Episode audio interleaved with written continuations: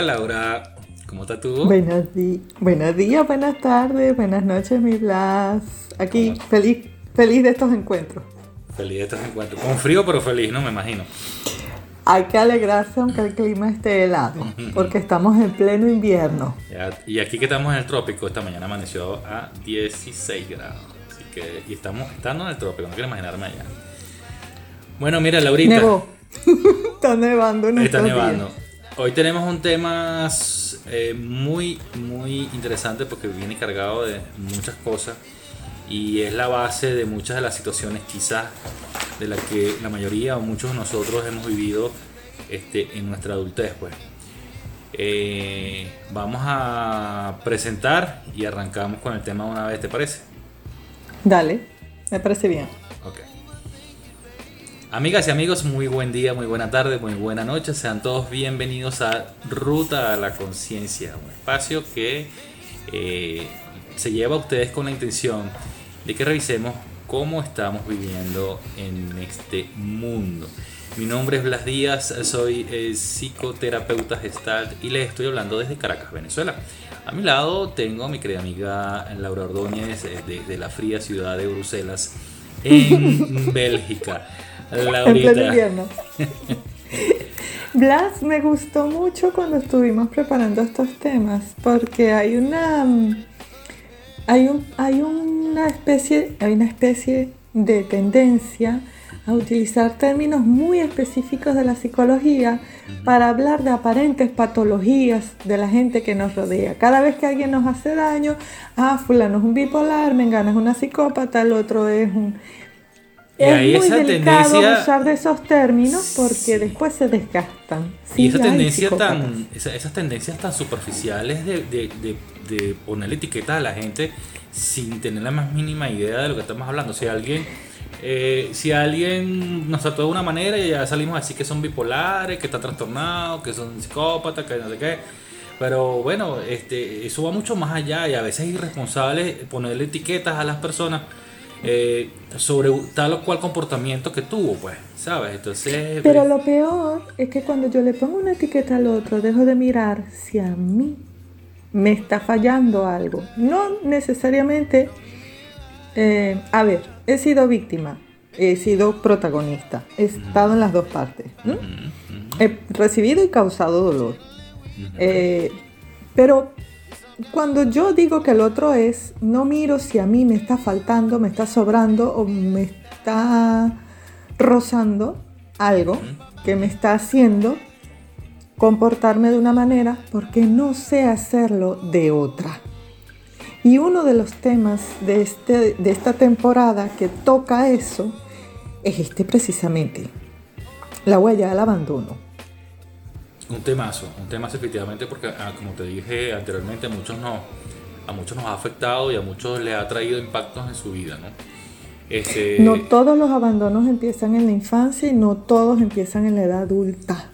Entonces sí me gustaría que la audiencia se tome esto a título personal para reflexionar si necesita hablar con alguien, busque ayuda profesional si siente que en algún momento algo de lo que decimos le gatilla, le despierta, le espabila algo, busque.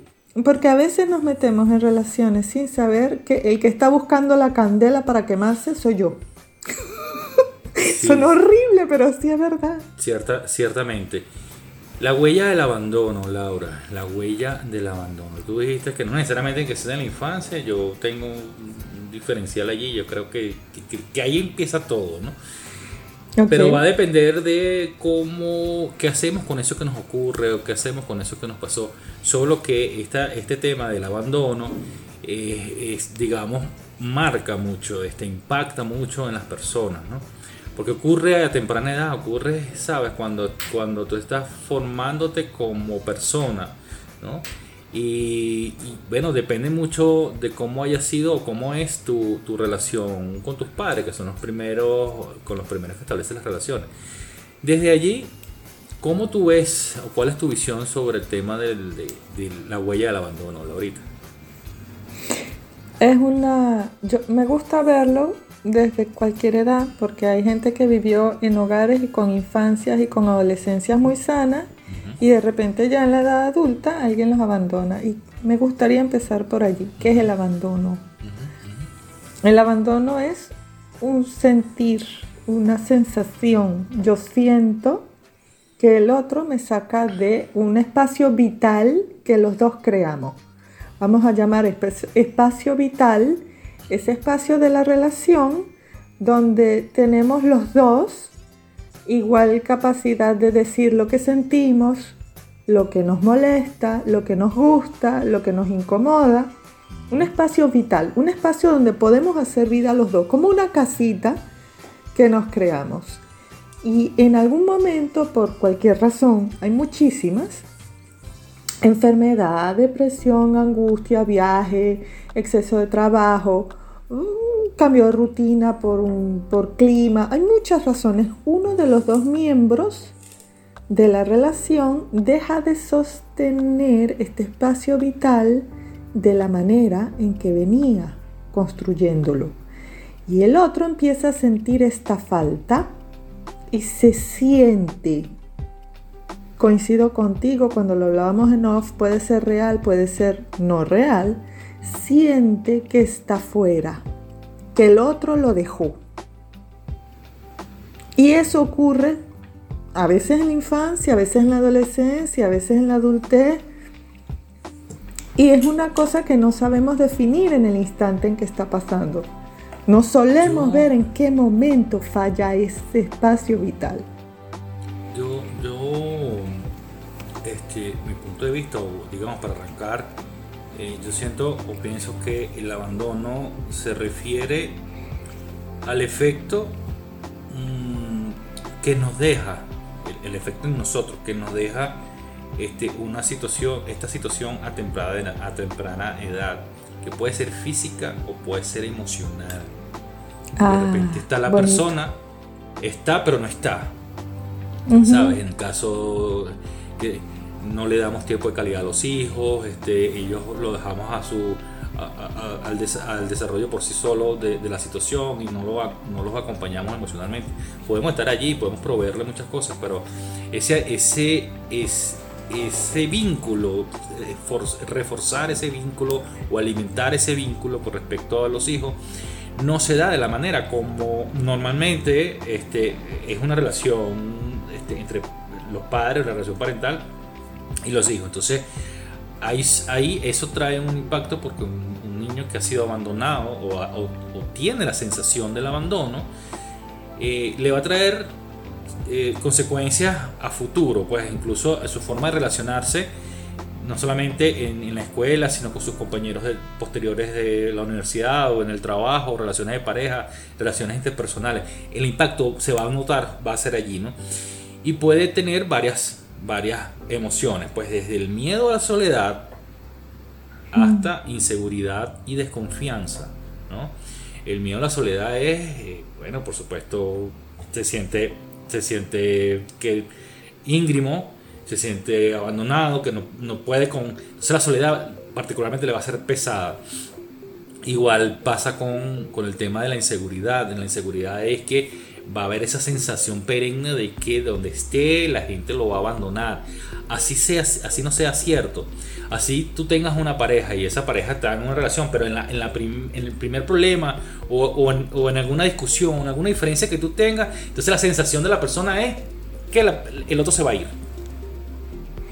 Tú sabes que estás tocando un punto, los consultantes que me han llegado a mí con huellas de abandono, suelen presentar ansiedad con el vínculo relacional. Ah, o sea, lograr tener pareja o lograr tener amigos o lograr ser parte de la empresa les produce tanto gusto como miedo, tanto, tanto anhelo como desazón. Y entonces terminan creándose dinámicas desde la ansiedad. ¿Cómo hago para que no me saquen? ¿Cómo hago para que no me... Es que si yo digo esto, seguro me van a sacar. Es que si yo digo esto, seguro no me vuelven a invitar. Y son lo que tú estás diciendo. Hay una especie de introversión muy marcada porque ya yo no me revelo, ya yo revelo lo que yo creo que el otro va a aprobar. Y terminan creándose conductas eh, de, típicas de la ansiedad, comerme las uñas, jugar con el cabello, comer cierto tipo de cosas, otros no, para no ganar peso, sobre todo en las mujeres, este, vestirme de cierta manera, no de otra, aunque me gusta o, o es más cómoda para mí porque el otro no lo aprueba. Son dinámicas desde el yo busco que no me dejen solo. Yo busco que no me dejen sin, sin la mirada, sin la atención, sin el aprobarme por quien parezco ser o cómo me comporto o como yo he oído que el otro valora de mí. Si el otro valora lo muy amable que soy, preparémonos porque la agenda no va a tener un no como respuesta a nadie en ningún lado. Exacto, entonces e, ese es uno de los puntos, ¿no? Crea una serie, una especie, o una especie nos crea lo que se conoce como dependencia emocional. Crea gente sumisa en muchos, muchos casos. Otro, de, las, otro de, de, los impactos es que crea gente sumisa porque eh, cedes a todo y dices que sí a todo para no perder ese, ese afecto, ¿no? Este, para, para no sentirte que te lleve irremediablemente a sentirte en, en estado del abandono. Eh, y trae impacto en lo que conocemos como el apego, ¿no? Eh, Volvi, creo que lo ah, mencionamos en algún momento, cuando hablamos del apego, Volvi, eh, este señor definió cuatro tipos de apego, pero yo me voy específicamente al apego que se ve impactado acá. El tipo de apego, según lo que dijo él, que se ve impactado gracias a la huella del abandono, que es el apego evitativo. El apego ah, evitativo, pues, es, el tipo de persona que se relaciona, pero este, no se relaciona, no se abre completamente a formar o a establecer una relación completa con la otra persona o con los otros contextos, porque siente que de una vez este, existe la posibilidad de que lo abandone y para eso él prefiere irse primero. Él prefiere abandonar primero, antes que lo abandonen a él, no sentir ese, esa sensación del abandono, él prefiere irse. Entonces es evitativo, él trata de, se involucra, pero no se involucra a profundidad. Trata de no, no ir del todo porque no sabe cuál va a ser eh, la conclusión de esa situación. Entonces, antes de sentir la sensación nefasta, horrible, fea, este, angustiante del abandono, prefiere abandonar y, no, y no significa que la otra persona en sus planes esté abandonarlo. Eso va a, eso, eso va, a, va a depender de muchos, muchos factores. Pero siempre él va a tener esa premisa de que antes que me abandone a mí, yo abandono. Yo Huyo. Yo huyo. Más vale que digan aquí corrió que aquí quedó. Yo no quedo, yo me voy. Eso por supuesto trae un profundo impacto en el desarrollo emocional, porque cuando tenemos presente la huella del abandono desde nuestra temprana edad, adolescencia, juventud, etcétera, siempre va a estar determinada por esa situación.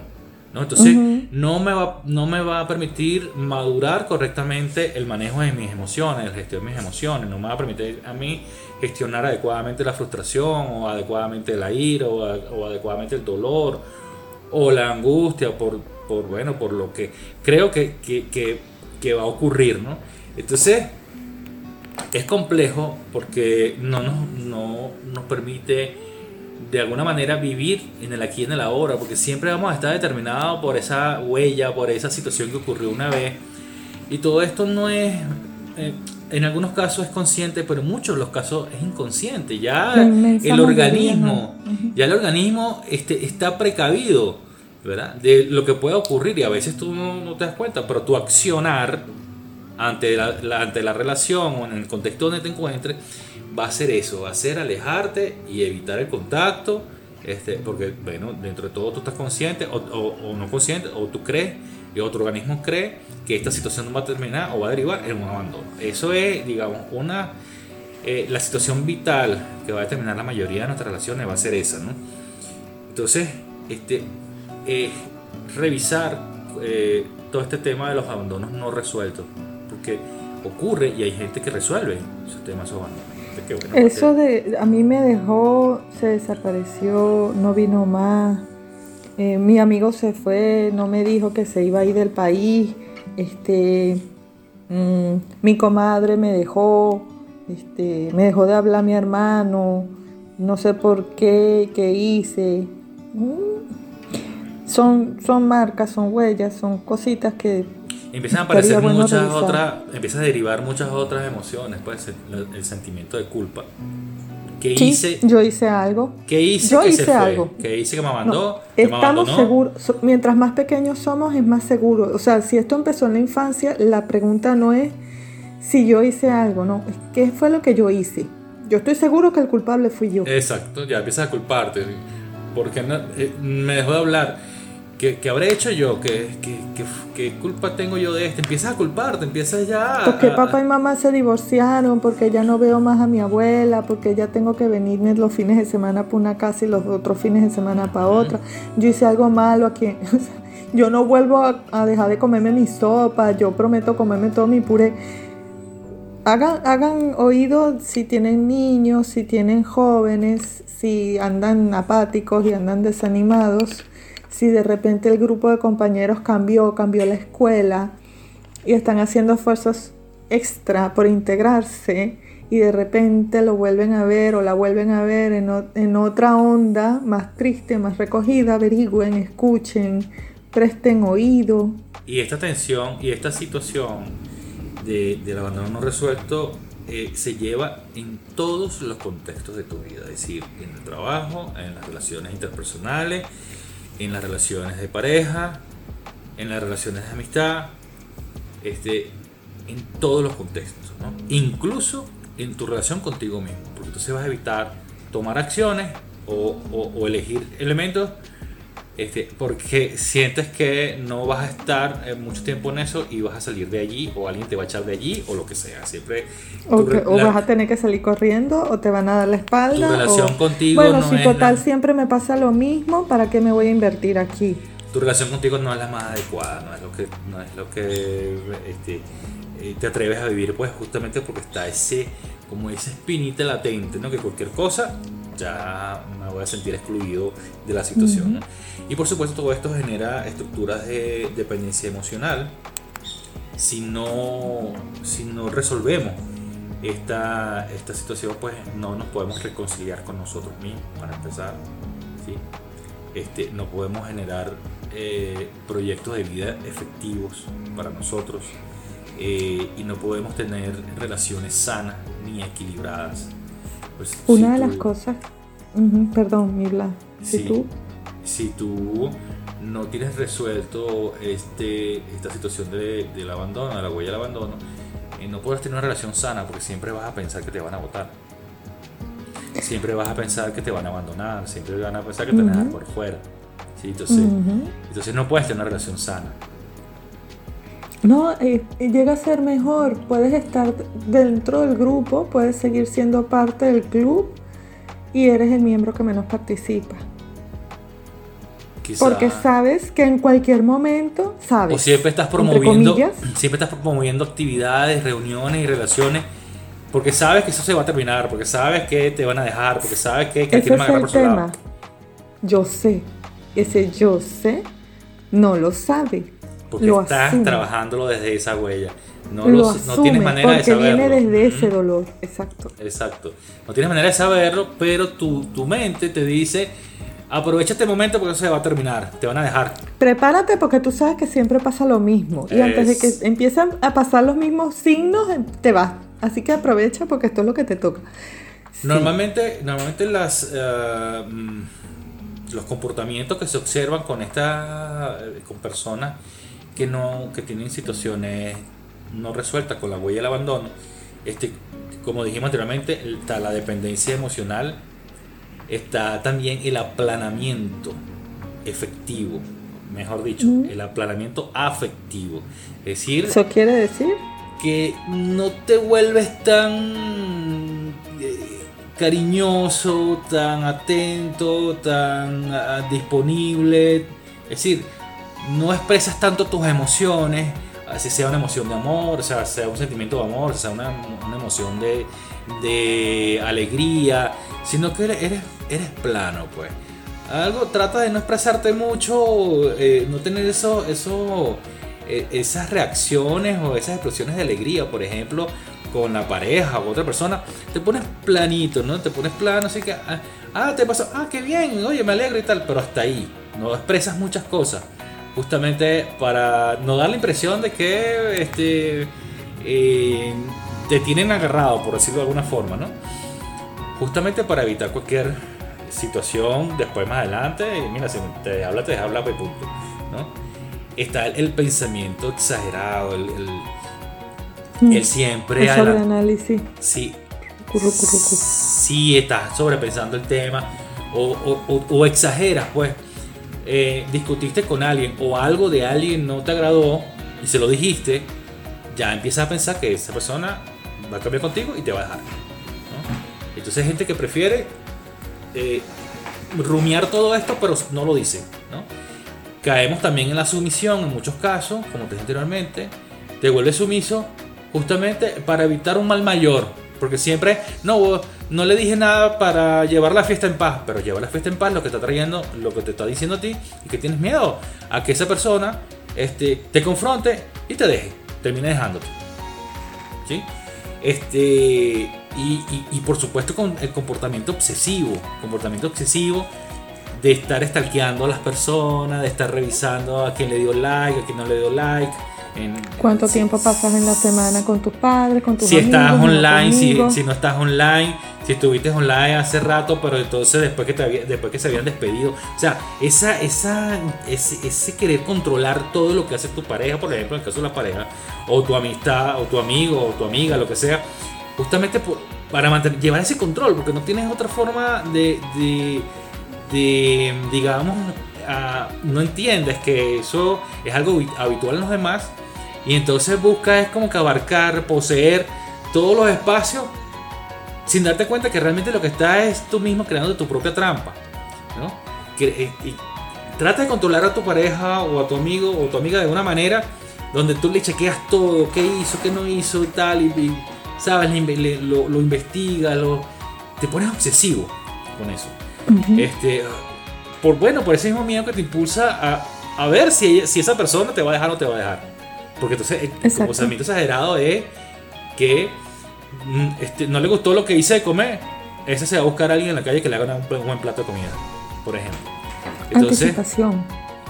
Sí, entonces. Este, Catastrófica. entonces es angustiante para una persona que Y curiosamente, uno de los síntomas de toda esta huella no trabajada, antes de que nos coma vivos el tiempo, creo que ya, nos pasó por encima. estamos casi listos.